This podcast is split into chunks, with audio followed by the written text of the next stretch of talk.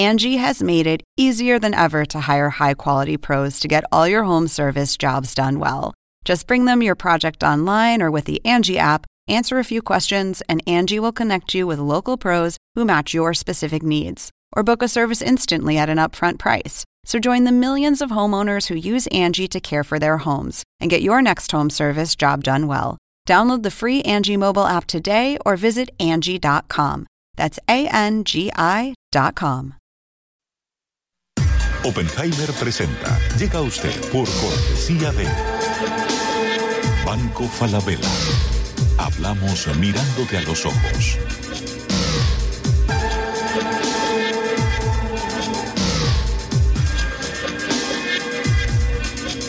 UADE, una gran universidad. 20 años trabajando. Tengo que hacer algo por mi futura pensión.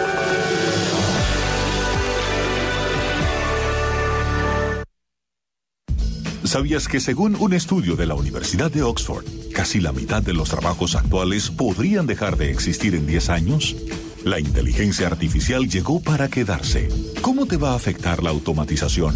¿Cuáles son los trabajos del futuro? Andrés Oppenheimer te lo cuenta en su nuevo libro, Sálvese quien pueda. Y no te quedes atrás.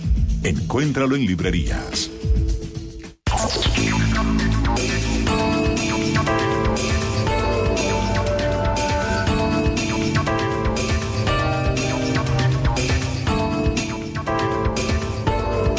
¿Cómo les va? Soy Andrés Oppenheimer. Gracias por estar con nosotros. Estamos en la recta final de las elecciones legislativas y estatales del 6 de noviembre en Estados Unidos, en medio de crecientes tensiones políticas por el envío de bombas al expresidente Obama, al expresidente Clinton, a CNN, a varias otras personas e instituciones que son objeto de la ira de muchos seguidores del presidente Trump.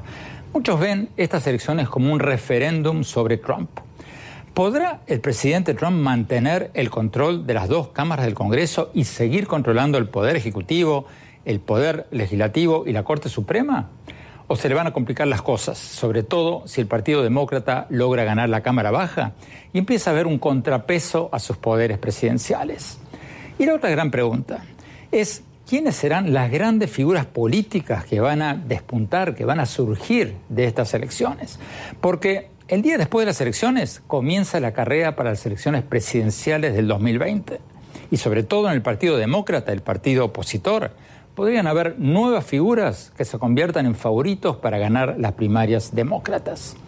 En Texas está llamando mucho la atención el candidato a senador demócrata Beto O'Rourke, que está disputando la banca del senador conservador republicano Ted Cruz el mismo que había dicho de todo sobre Trump en las primarias republicanas de hace dos años, pero que ahora está íntimo amigo de Trump. Y otro demócrata que podría convertirse en una figura nacional, si gana, claro, es el candidato a gobernador por la Florida, Andrew Gillum.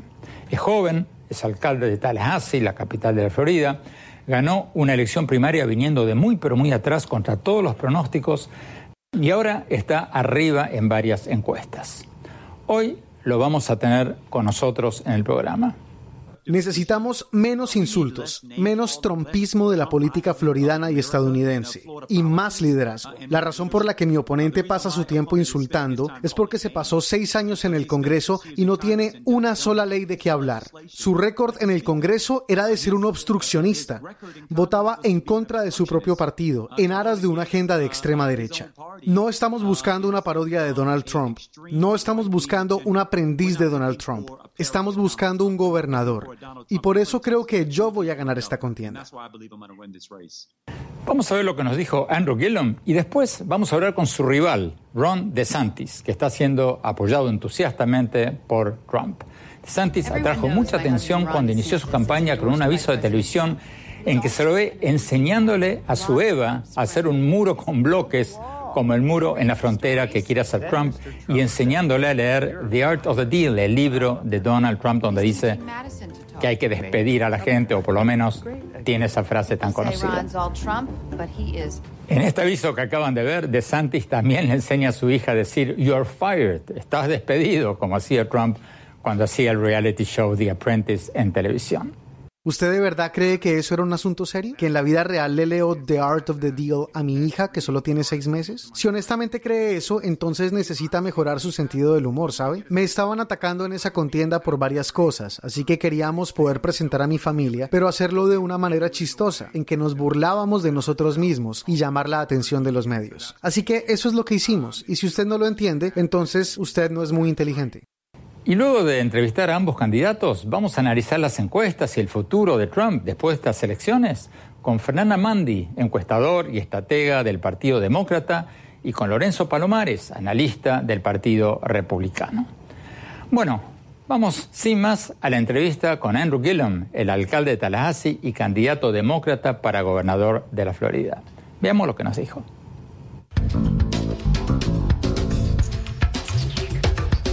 Alcalde Andrew Gillum, gracias por estar con nosotros. Alcalde, el estado de la Florida está siendo gobernado ahora, actualmente, por el Partido Republicano. ¿Qué le responde usted a la gente que dice que la economía está muy bien, que el desempleo está en un mínimo histórico y que por lo tanto los floridianos deberían votar por su rival, por el Partido Republicano? ¿Qué responde usted a ese argumento de sus rivales? Uh, bueno, creo que tenemos que ver la economía en su totalidad, porque si usted está entre los más ricos, entre los más adinerados de nuestro estado, estaría muy contento con el estado de la economía. Pero lo que sabemos con certeza es que 44%, casi la mitad de las personas en nuestro estado, dicen que no les alcanza el dinero para llegar a fin de mes, porque no son capaces de conseguir un salario lo suficientemente alto como para mantenerse a sí mismos y a sus familias.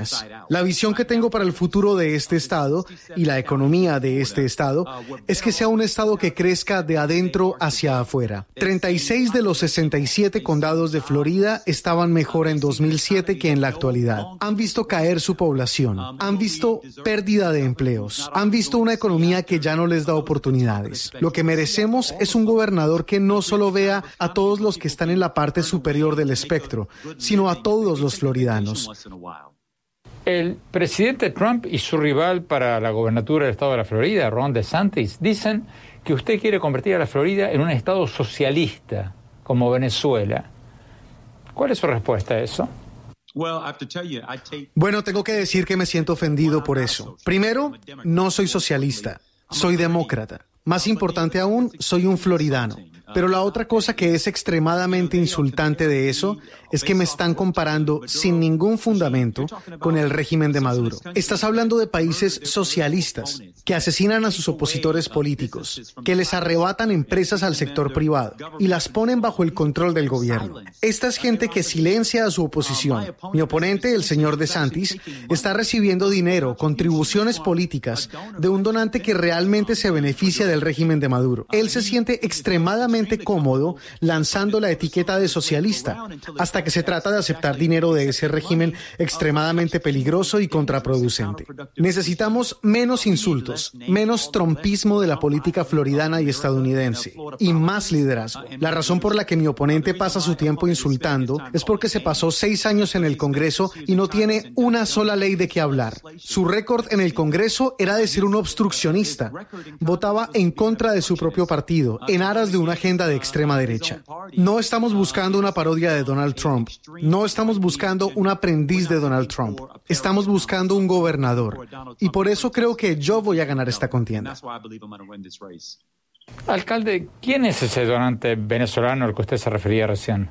Te haremos llegar el nombre, pero sabemos que este es un donante al que Ron DeSantis ha rehusado devolverle el dinero y se niega a hablar de él. Se ha negado a sentarse a entrevistas y contestar preguntas sobre eso. Pero aún así, DeSantis sigue recibiendo ese dinero y usándolo para publicar anuncios negativos en mi contra. ¿No se acuerda el nombre o no puede decirlo? Te lo haremos llegar pronto, tan pronto termine esta entrevista, si eso es útil. Alcalde, muchos llaman a su rival Ron DeSantis el candidato de Trump y lo llaman a usted el candidato de Bernie Sanders. ¿Eso es cierto? ¿Usted es el candidato de Bernie Sanders?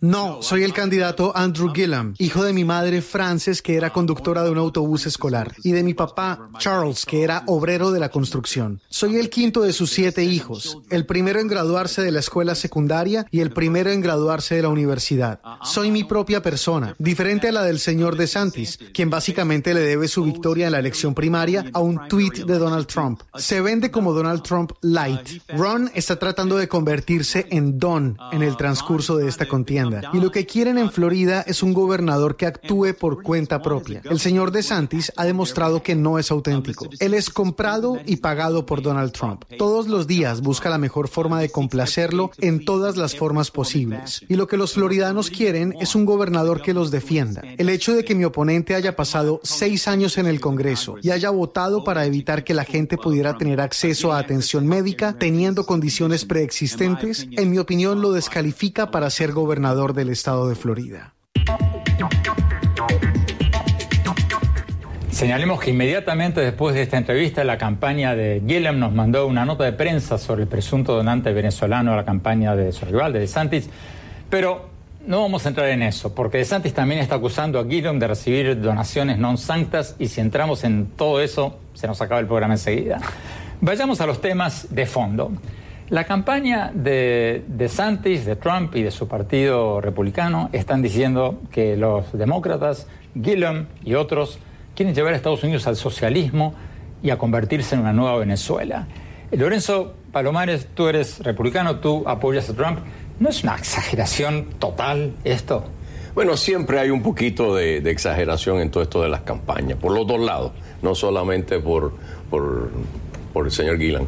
Eh, yo creo que lo que peligra para Estados Unidos y el estado de la Florida es que el señor Gillan se haga gobernador de, los de la Florida. ¿Por qué? Porque es uno, un tercer estado de la Unión Americana en tamaño, en votación. Eh, tú sabes que aquí nosotros votamos por colegios electorales, no por voto popular. Y el estado de la Florida es el tercero o el cuarto estado más importante de los 50. Eh, y tener a un señor como Gillan que está bajo la investigación federal, que ha recibido dinero de, eh, agentes encubiertos federales, eh, sería un problema para la Florida y sería un atraso a la economía que estamos viendo en estos momentos. Fernanda Mandi. Mira, lo que hay que reconocer es que esta contienda de la gobernación de la Florida representa un referendo nacional en lo que es la gestión de los primeros dos años de Donald Trump, un presidente que ha sido caótico, con camino hacia la autocracia, y en el contrincante del señor Gillum, que es Ron DeSantis, literalmente lo reconoce el señor Santis, de Santis lo reconoce el señor Gillum, es el candidato trompista, representando los puntos de vista trompistas, que es insultar, descalificar con mentiras, que, que, ha sido la base de la campaña de DeSantis, con otro elemento, Andrés, mucho más siniestro, que es utilizar el racismo como provocar reacciones. Y es lo que estamos viendo acá. El señor DeSantis, de forma abierta, está diciendo cosas que, que representa eh, el, color de la piel del señor Gillen para tratar de descalificarlo con mucho votante de, de Florida. ¿Es cierto lo que acaba de decir Lorenzo Palomares de que está bajo investigación del FBI? Porque Gillen lo niega, o sea, ha dicho que no. Y lo cierto, para ser exactos, hubo una investigación a la alcaldía de Tallahassee, no a Gillum. Bueno, eso no se sabe. el, FBI no te va a decir eh, quién es el sujeto de la investigación, ni tampoco va a especular lo que va a decir la evidencia de, su investigación. Pero sí cogió dinero, sí cogió una, una, una boleta, sí cogió un viaje eh, y, es parte, si no es una persona de interés de los estados del gobierno federal. Mira, yo lo que puedo decir es que si hay una persona que sí está bajo la investigación del FBI es el presidente Donald Trump. Y en ese entonces me encanta la hipocresía de los trumpistas que se burlan del FBI, que, que el FBI es una organización que está fuera de control, pero ahora quieren decir que el FBI está investigando a Gillen, por favor. Mira. la, vamos a seguir en el próximo bloque. Tenemos que ir a un corte ahora. Cuando volvamos, seguimos hablando de estas cruciales elecciones legislativas y estatales del 6 de noviembre. Eh, vamos a seguir escuchando a Gillum y a su rival Ron DeSantis. No se vayan, ya volvemos. Hablamos mirándote a los ojos para decirte que la mejor forma de lograr tus proyectos es ahorrando. ¿Qué harías si ahorraras todos los meses? Mm, me compraría un unicornio, muchos ponis, una moto. Iría a la luna, una nave espacial y construiría un gatito chico. Vestido. Aprendería a volar. Aprendamos la importancia del ahorro para que nunca dejemos de soñar. Banco Falabella. Hablamos mirándote a los ojos.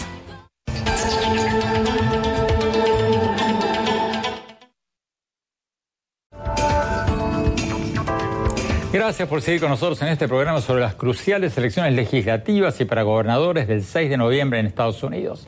Estas elecciones, como decíamos recién, van a ser cruciales porque van a determinar si Trump va a seguir controlando las dos cámaras del Congreso o si va a haber un contrapeso a sus poderes.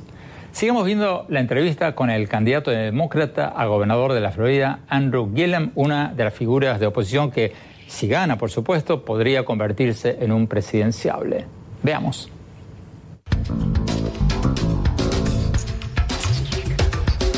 Alcalde, ¿cómo planea usted ganar el voto hispano? ¿Cuál es su plataforma, cuál es su plan para ganar el voto latino? En primer lugar, también quiero ser gobernador de la comunidad latina.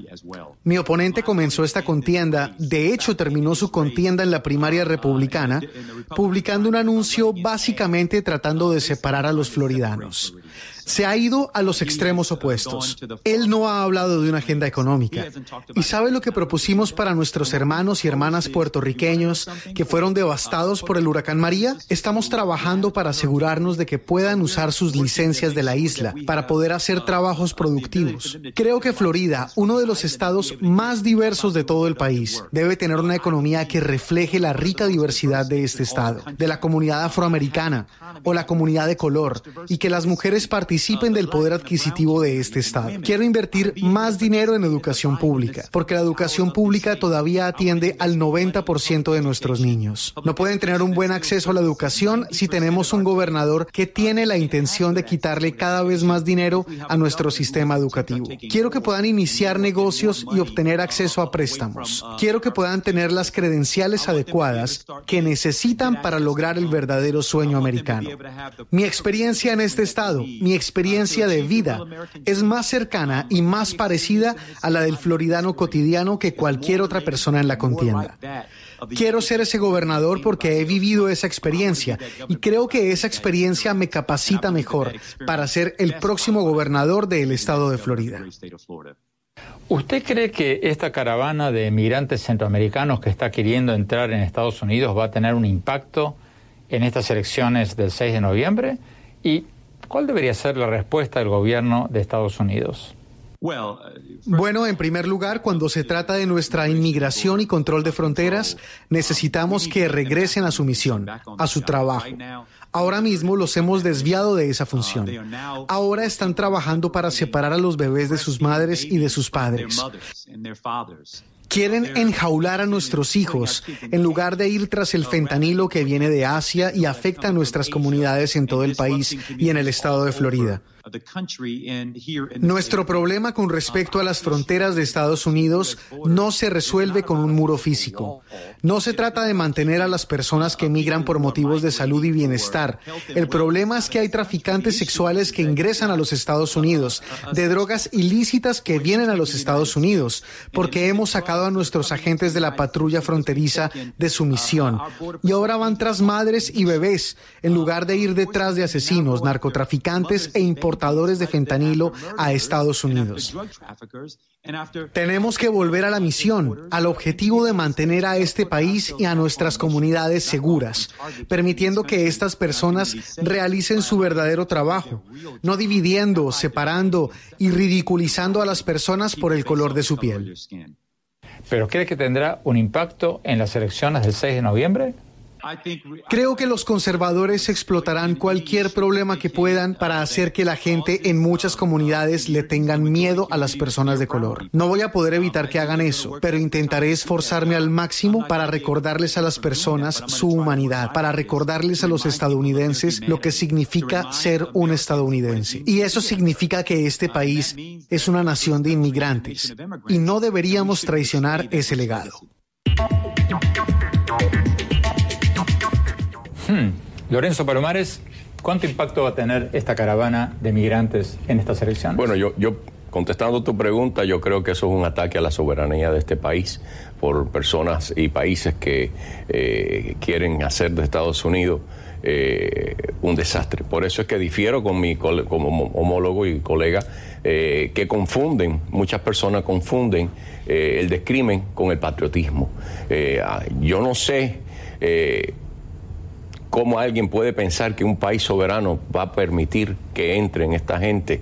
Eh, si tú ves su caminada por México, cómo van dejando las calles sucias de México y cómo han recibido comida y cómo ni dan las gracias y siguen para adelante, esta gente son pagadas por alguien y es un ataque a la soberanía de este país y tristemente la pared hubiese ayudado, pero la pared no va a estar ahí para aguantarlo, va a tener que ser el ejército militar de Estados Unidos. Mira, de nuevo, yo creo que vemos en el presidente Trump escogiendo un tema que no es un tema de, polémica internacional, hay un proceso de la frontera de este país. Si estas personas vienen a pedir asilo político, tienen que juzgarse, hay que procesarlos y ver si, si vienen así o no por razones legítimas, si no, se los deportan de nuevo a su país. Ningún candidato demócrata, ninguno que yo conozco, está diciendo que la frontera debe estar abierta y que estas personas deben entrar como si fueran el de su casa. Eh, es un país soberano, pero lo que vemos que el presidente Trump utilizando este tema, tanto como el tema de inmigración, para crear espanto para utilizar a, las personas hispanas de Latinoamérica como el chivo expiatorio de todos los problemas del país. Lo vemos utilizando esta contienda y es más, lo peor, lo más siniestro que hace el presidente Trump. Eh, trata de integrar mentiras, como que si estas personas vienen con terroristas musulmanes eh, ocultos dentro de la caravana, algo que totalmente es una mentira y que se ha demostrado. Y es el patrón de cómo se comporta este presidente que no tiene ninguna credibilidad en este y en varios temas. Eh, eh, espanto, perdóname, déjame contestarle a mi amigo. Espanto es que se te cuelen 7 mil personas en tu casa y tengas que cuidar de ellas. Pero ya que estamos en esto, los invito a leer mi columna del Miami Herald donde pregunto, ¿cómo es posible que a Colombia entren 5.000 venezolanos por día y Estados Unidos se espante y haga, haya un clima de histeria por 7.000 migrantes centroamericanos que están lejísimos de la frontera. La contesto en mi columna del Miami Herald. Vamos a un corte y ya volvemos.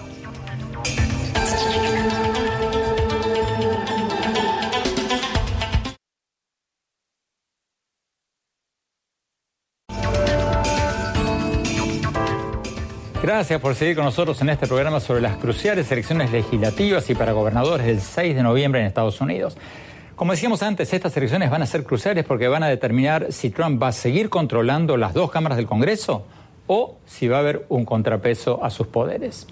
Veamos lo que nos dijo Ron DeSantis, el candidato apoyado por Trump para gobernador de la Florida. DeSantis es el que empezó su campaña con este polémico aviso en que aparece con su beba y un juego de bloques enseñándole orgullosamente a hacer un muro como el muro en la frontera que está proponiendo Trump. Veamos la entrevista.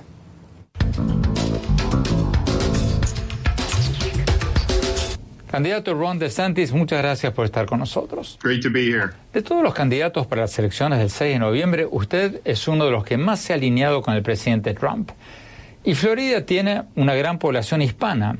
¿Cómo puede usted ganar el voto latino cuando el presidente Trump ha separado a familias de inmigrantes, ha enjaulado a niños, ha dicho que la mayoría de los mexicanos indocumentados que llegan a este país son delincuentes y violadores, cuando ha recortado los beneficios médicos para muchísimos hispanos que dependían de Obamacare. ¿Por qué habrían de votar por usted los hispanos? Bueno, primero hay que separar las cosas. Es decir, Obama hizo eso. Obviamente a la prensa no le interesó, porque simplemente no se ajusta a su narrativa. Pero diría que esta es la razón por la que yo sería el mejor para Florida. Primero, por la economía. Como sabe, la economía de la Florida va en una buena dirección. Tenemos un récord de desempleo bajo para los hispanos en Florida y creo que tenemos una oportunidad para construir una economía más fuerte, una mayor variedad de industrias, una gran base económica y que eso va a dar lugar a mayores salarios y a un aumento de los salarios de la gente, lo que es muy, muy importante. Segundo, es que soy el único candidato que cree en capacitar a los padres para que tomen la mejor decisión educativa para sus hijos. En este momento, en Florida contamos con decenas de miles de familias hispanas que se benefician de Step Up para estudiantes y algunos de los otros programas que realmente han liberado a familias de bajos ingresos para permitir que los padres tengan buenas opciones para sus hijos. Yo estoy en el programa y ha sido un éxito notable. También puede ver el hecho de que tengo un muy buen historial en el Congreso en estar del lado de la gente, particularmente en el sur y el centro de Florida, sobre temas que les conciernen. Soy uno de los líderes en responsabilizar al régimen de Castro en Cuba. Fui el autor de la resolución que aprobó la Cámara de Representantes en diciembre pasado, condenando a Nicolás Maduro y a su dictadura y apoyando al pueblo de Venezuela.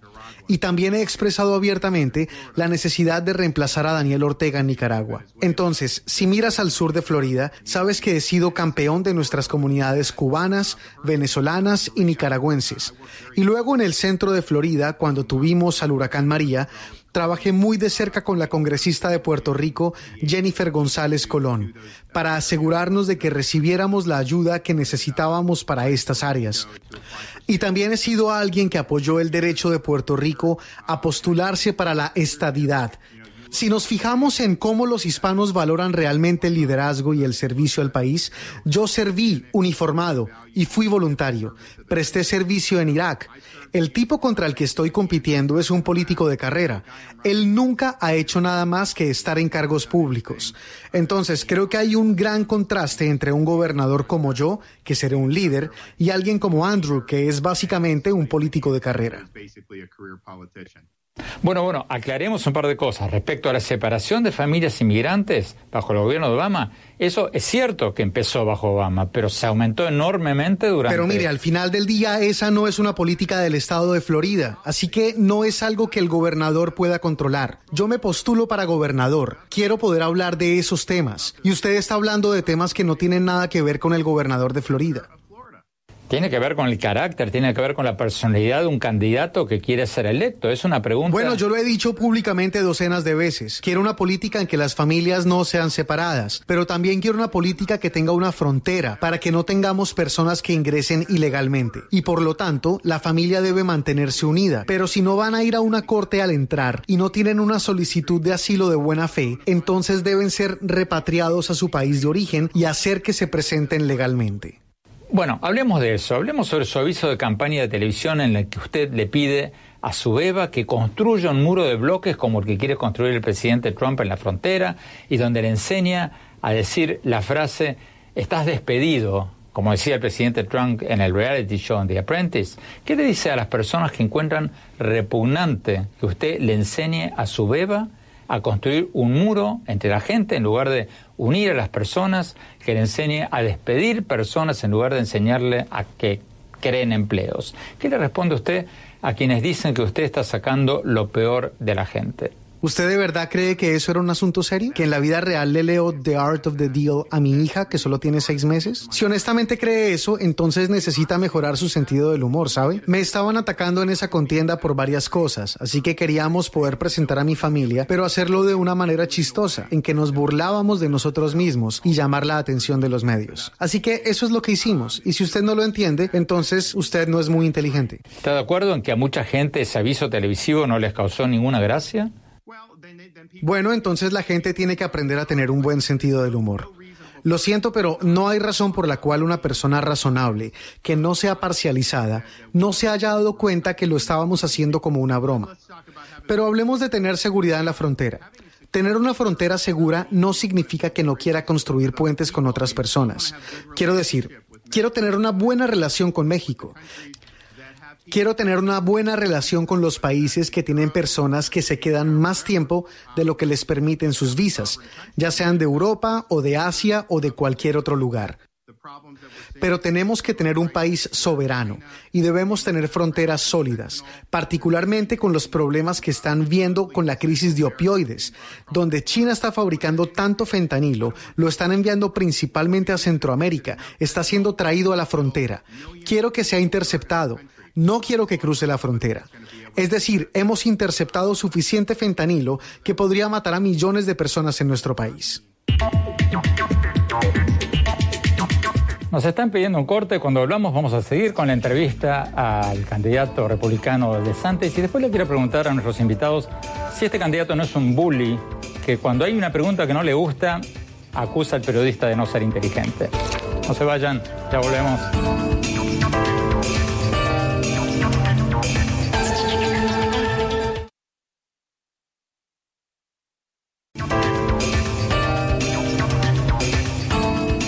Gracias por seguir con nosotros en este programa sobre las cruciales elecciones legislativas y para gobernadores del 6 de noviembre en Estados Unidos.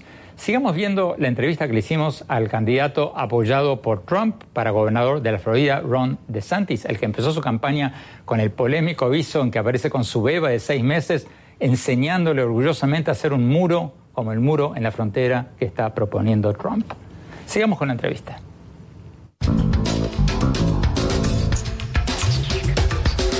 Florida tiene muchos votantes puertorriqueños. ¿Cómo planea usted ganar votos entre los puertorriqueños cuando el presidente Trump dijo que el número de muertos por el huracán María era poco más de los 6 a 18 que se habían reportado inicialmente, en lugar de los más de 4.000 muertos que se calculó en un estudio posterior? ¿Cómo ganará esos votos cuando según sus propios datos del gobierno, de la agencia FIMA del gobierno, la administración del presidente Trump mandó solo 1.6 millones de raciones de comida a Puerto Rico en los primeros nueve días después del huracán María, comparado con los 5.1 millones de raciones que mandó Texas nueve días después del huracán Herbert. ¿Por qué deberían los votantes puertorriqueños votar por un candidato de Trump cuando Trump ha sido menos generoso en Puerto Rico que en primer lugar, déjeme decirle que me respalda la congresista de Puerto Rico por una serie de razones, pero una de ellas es que trabajé muy de cerca con ella para poder destrabar la ayuda y asegurarme de que recibieran ayuda tras el huracán María. Y también diría que esos días iniciales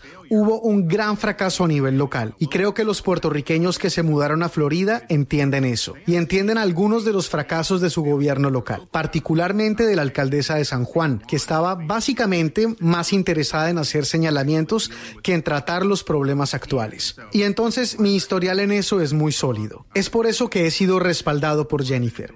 Por eso me ha apoyado el vicegobernador de Puerto Rico y también me estoy enfrentando al tipo que no pudo manejar el huracán que golpeó a Tallahassee en 2016. Hubo muchos camiones de empresas de energía esperando para entrar y restaurar la luz. Tallahassee, bajo el liderazgo de Andrew Gillum, rechazó la asistencia. Y esta fue realmente menor, era una tormenta tropical y la gente estuvo sin energía durante semanas. Última pregunta, candidato. ¿Está de acuerdo usted con la evaluación del presidente Trump de que la cifra de más de 3.000 muertos en huracán María de Puerto Rico era un invento? Creo que fue una estimación que se hizo con criterios diferentes, tomando en cuenta un periodo de seis meses. No conozco la metodología de esto. Todo lo que sé es que fue una tormenta infernal. La cantidad de personas que murieron fue demasiado alta y necesitábamos poder asegurarnos de recuperar la isla. Pero todo lo que usted quiera hacer es usar esto para politizarlo y tratar de atacar a Trump. Eso es todo lo que usted está haciendo. No está haciendo preguntas sustanciales. No me está preguntando qué podemos hacer en Florida para ayudar a continuar integrando a las personas puertorriqueñas que han huido de Puerto Rico y Orlando para conseguir empleos, para asegurarse de que tengan una buena educación. Yo quiero preocuparme por seguir adelante y quiero asegurarnos de que reconstruyamos la isla con el gobierno federal, cumpliendo con su deber allí. Y estamos cumpliendo con nuestro deber en el centro de Florida, para asegurarnos de que las personas que fueron desplazadas se levanten. Congresista, le hice una pregunta muy concreta. Florida tiene muchos votantes puertorriqueños que creen que es una pregunta totalmente legítima. El gobernador de Puerto Rico ha dicho en entrevistas que él cree en el estudio de la Universidad George Washington, según el cual 3.600 personas más que eso murieron en el huracán María en Puerto Rico. Bueno, primero que todo, no, no, no, no, no, no, no, no, no. Eso no fue lo que dijo el estudio. Lo que dijo el estudio fue que ese es el número de gente que murió en el paso del huracán y los seis meses siguientes. Así que eso incluye muertes directas e indirectas. Y eso es un poco diferente a la manera en que FIMA lo calcula. FIMA solo calcula las directas. Y así es solo una forma diferente de hacerlo, pero lo que está haciendo usted es simplemente tratando de politizarlo. Si me permite completar mi pregunta, ¿cuánta gente cree usted que murió directa e indirectamente? Demasiadas. No me está respondiendo a la pregunta. Le estoy diciendo que demasiadas. Entonces, ¿estamos hablando de docenas, de cientos, de miles? Estoy diciendo que usted no está logrando lo que está tratando de hacer. Está tratando de hacer preguntas para hacerme caer en la trampa. No funciona. Candidato, no ha respondido a mi pregunta, pero le agradezco de todos modos. Muchas gracias por su tiempo. A usted simplemente no le gustó la respuesta porque está tratando de jugar a hacerme caer. Fernanda Mandi, ¿es un bully este candidato que cuando no le gusta una pregunta ataca al periodista y lo acusa de no ser inteligente? ¿O no? ¿O es legítimo que un político reaccione así a una pregunta que no le gusta? Yo creo que la entrevista habla por sí mismo. Eh, se nota que este señor es un gran discípulo de su gran tutor que se llama Donald Trump, que ha llamado a la prensa norteamericana los enemigos del Estado que no le gusta contestar respuestas que están basadas en hechos, en números y en cifras. ¿Por qué? Porque no hay manera de contestar. Igual que los saudis no quieren contestar la evidencia clara que se le presenta en el asesinato de Jamal Khashoggi, este señor no te puede contestar una pregunta sencilla que tiene impacto con votantes de la Florida. ¿Cuántas personas murieron en un huracán y cómo fue el, el, response de lo que fue el gobierno federal. No lo puede contestar. Lorenzo, tú eres trampista, tú eres republicano, tú eres trampista. Un político trampista que le preguntan una pregunta muy concreta. ¿Cuánta gente crees que murió en el huracán de Puerto Rico, que es un tema muy polémico en la comunidad puertorriqueña? No tenía que haber respondido con una sonrisa cuando yo le preguntaba eso, decir, bueno, Andrés, eh, el tema no es este, el tema es otro. ¿Sabes lo que hacen todos los ah, políticos? Ah. un puente, pero bien, con una sonrisa. Ahí el periodista ganó. yo, creo que, pero la respuesta es la siguiente. Eh, cuando el señor Trump llegó a Puerto Rico, el gobierno de Puerto Rico publicó oficialmente a través de su agencia de emergencia 64 muertos. Eh, y eh, yo que he postulado eh, y, de derecho y, eh, más de 17 años en Puerto Rico, te puedo decir que los números sí los han incluido, pero la realidad es que en Puerto Rico hay 900 asesinatos al año.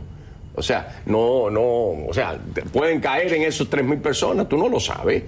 no hay esa, no han dado esas datas suficientes. Obviamente, ahí el periodista en esa entrevista sacó lo mejor o le sacó el monstruo al candidato. Pero, pero la realidad es eh, que los números que dijo Trump, 64, no los dijo Trump, lo dijo el gobernador Ricardo Rosselló. Primero dijo 16, después subió a 64. A 64. O sea, eh, cuando él se fue, que lo criticaron porque le tiró una, una, una toalla de papel. de esa a, alguien al que no podía llegar a él, eh, eran 64. y, y, obviamente, ¿qué, quiere, ¿qué necesita Puerto Rico? Necesita dólares. Tenemos que ir a un corte. Cuando hablamos, quiero preguntarle a ambos si Trump va a salir fortalecido o debilitado de estas elecciones del 6 de noviembre. No se vayan, ya volvemos.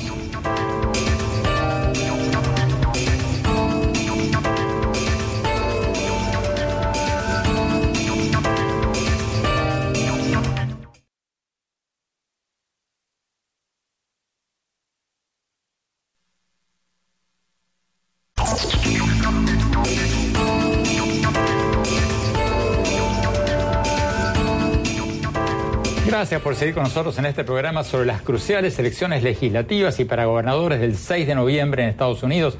Como decíamos antes, estas elecciones van a ser cruciales porque van a determinar si Trump va a seguir controlando las dos cámaras del Congreso o va a perder una o las dos y va a haber un contrapeso a sus poderes. Eh, vayamos al, al, tema central.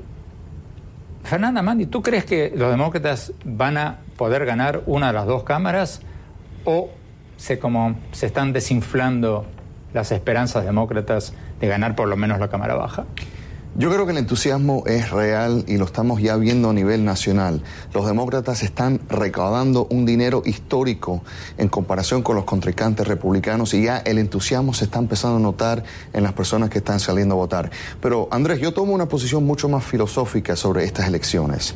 Eh, para mí no solamente son cruciales, son las más importantes de la historia de los Estados Unidos. ¿Por qué? La historia de Estados Unidos. De las historias del país porque tenemos en un presidente Donald Trump eh, una persona que está actuando en el camino al autócrata, disminuyendo las instituciones del país, hablando mal de los cuerpos de inteligencia, dividiendo los ciudadanos del país, demostrando fealdad a gobiernos totalitarios como los rusos, los coreanos del norte, también reconociendo personas como usted como los enemigos de la prensa, como hizo el, discípulo de él ahora mismo.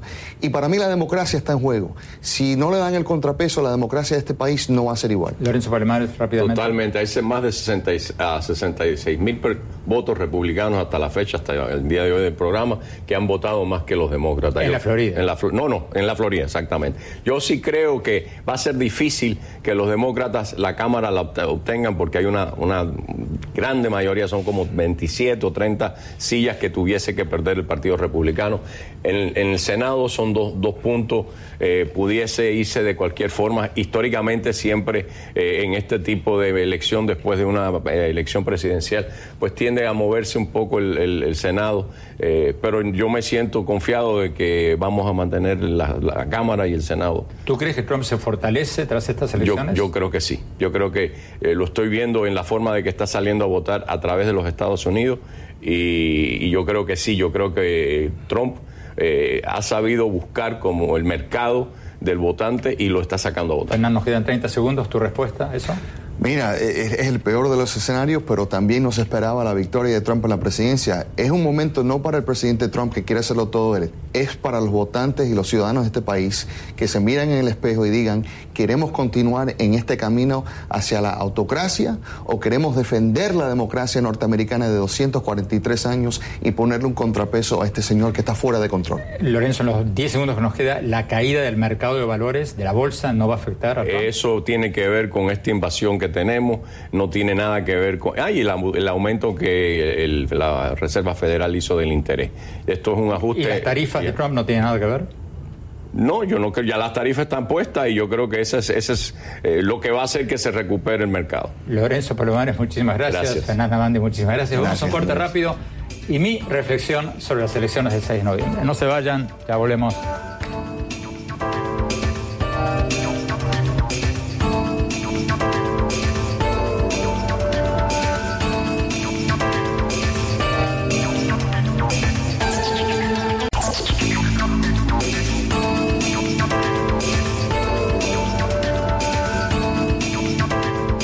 Muchas gracias por seguir con nosotros en este programa sobre las elecciones legislativas y para gobernadores estatales del 6 de noviembre en Estados Unidos.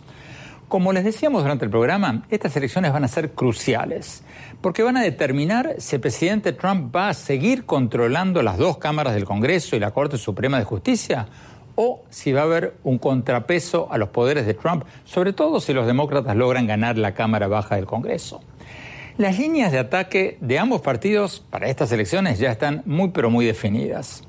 Trump está tratando de que el tema central de estas elecciones sea la caravana de migrantes centroamericanos y la inmigración ilegal, para tratar de movilizar a su base con el temor de una invasión de indocumentados latinoamericanos para que salgan a votar por sus candidatos al Congreso. Y los demócratas, a su vez, están tratando de que el tema central de estas elecciones sean los recortes a los beneficios de salud para millones de personas durante el gobierno de Trump. ¿Quién ganará? Las encuestas están muy parejas y después de cómo le agarraron los encuestadores en las elecciones del 2016, nadie está muy seguro sobre cuánto fiarse en las encuestas. A mí, lo que más me sorprende hasta ahora de las encuestas no es que estén muy parejas, sino la baja participación de los votantes hispanos que están pronosticando los encuestadores. Fíjense, un cruce de encuestas del New York Times y Siena dice que solo el 43% de los votantes hispanos dicen que están casi seguros de que van a votar en estas elecciones, contra el 58% de votantes anglosajones que dicen que están casi seguros que van a votar. ¿Cómo se explica eso? ¿Cómo explicar que los latinos no van a salir a votar masivamente para defender sus derechos? A mí me parece sorprendente y lamentable a la vez. Porque si los latinos no salen a votar y a defender sus derechos, que después no se quejen. No se vale despotricar contra los recortes a los servicios de salud o sobre la discriminación racial o sobre lo que sea y no tomarse tiempo para ir a votar. Es la única oportunidad que tienen todos los ciudadanos de Estados Unidos de influenciar la política de este país. Y el que crea que su voto no cambia nada, está viviendo en la luna. Porque cada vez más las elecciones en Estados Unidos se deciden por poquísimos votos. De manera que si no quieren ser ciudadanos de segunda, hay una sola forma de hacerlo. Y esa forma es votando. El que no vota, que no se queje. Bueno, se nos acabó el tiempo. No se olviden de visitarnos en nuestro blog andresopenheimer.com. Si se registran ahí, le vamos a mandar por email todas las semanas mis artículos del Miami Herald y nuestros más recientes programas de televisión. Les recuerdo la dirección del blog es andresopenheimertodoseguido.com. Y escríbanme también a mi Twitter, arroba Oppenheimer y a mi página de Facebook, Andrés Oppenheimer, la oficial. Muchas gracias por habernos acompañado. Hasta la semana próxima.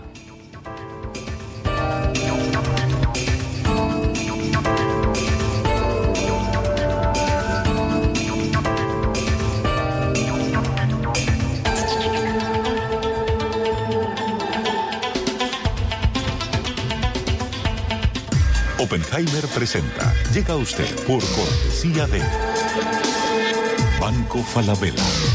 Hablamos mirándote a los ojos.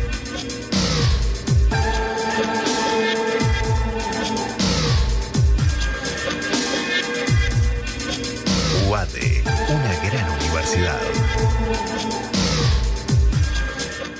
20 años trabajando. Tengo que hacer algo por mi futura pensión.